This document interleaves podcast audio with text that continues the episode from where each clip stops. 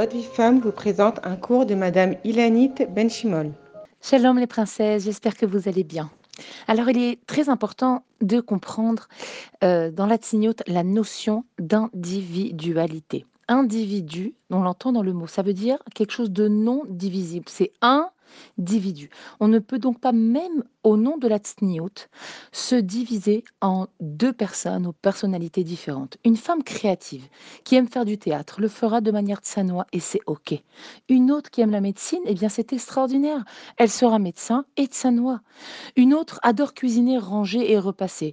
Elle n'est pas plus féminine qu'une autre pour autant parce qu'elle remplit le rôle d'une femme euh, juive de maison. Non, elle est ce qu'elle est et elle accomplit les choses avec joie. L'axe de la féminité comporte de nombreux points et chacune se situe sur le point qui lui correspond.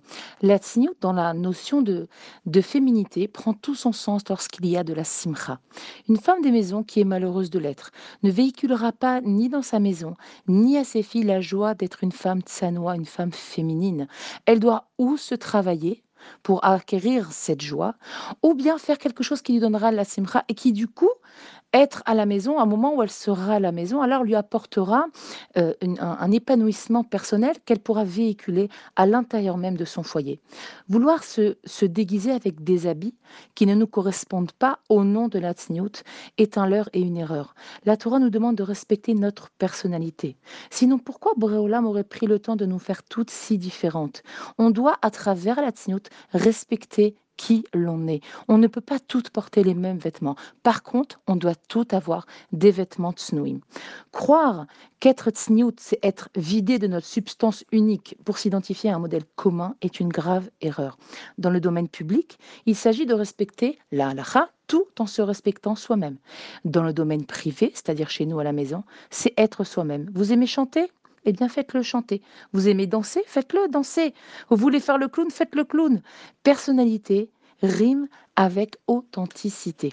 Il existe autant de femmes dans la Torah qui sont pour nous des exemples que de personnalités différentes avec des missions différentes. Sarah n'est pas Rivka, Léa n'est pas Rachel. Sarah, on peut dire qu'elle avait une forme d'humour, ça devait être quelqu'un qui devait savoir rire parce que quand on lui annonçait la naissance de les Malachim sont venus lui annoncer la naissance d'un enfant à son âge, elle s'est mise à rire. Canirel avait un sens de l'humour.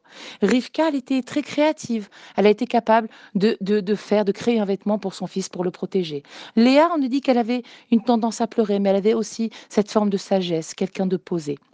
Rachel, on pourrait la définir comme la romantique, un peu espiègle, qui faisait des petites choses en doute, qui a, caché euh, les idoles de son père sous, la selle de son chameau, etc. On voit que Yaël, Yaël aussi dont on parle dans la Torah, qui a tué le roi Sisra, eh bien, elle ressemblerait plutôt à une sorte de guerrière comme ça, froide et courageuse qui avance, mais toujours dans la signoute. Esther, Esther Amalka, est une reine pleine de grâce et pleine de finesse.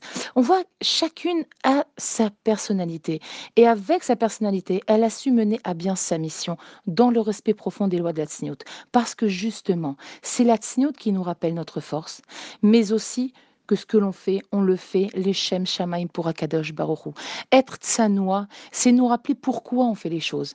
Et justement, c'est cette barrière, ce seyag, cette, cette, cette limite dans, dans, notre tenue vestimentaire et notre comportement qui nous rappelle que avec notre personnalité, avec ce qu'on va accomplir dans ce monde, on reste connecté à Kadash Baruch parce que c'est ça l'essentiel, c'est de respecter la volonté d'Hachem et d'accomplir notre mission sur Terre. Je vous embrasse à toutes très fort.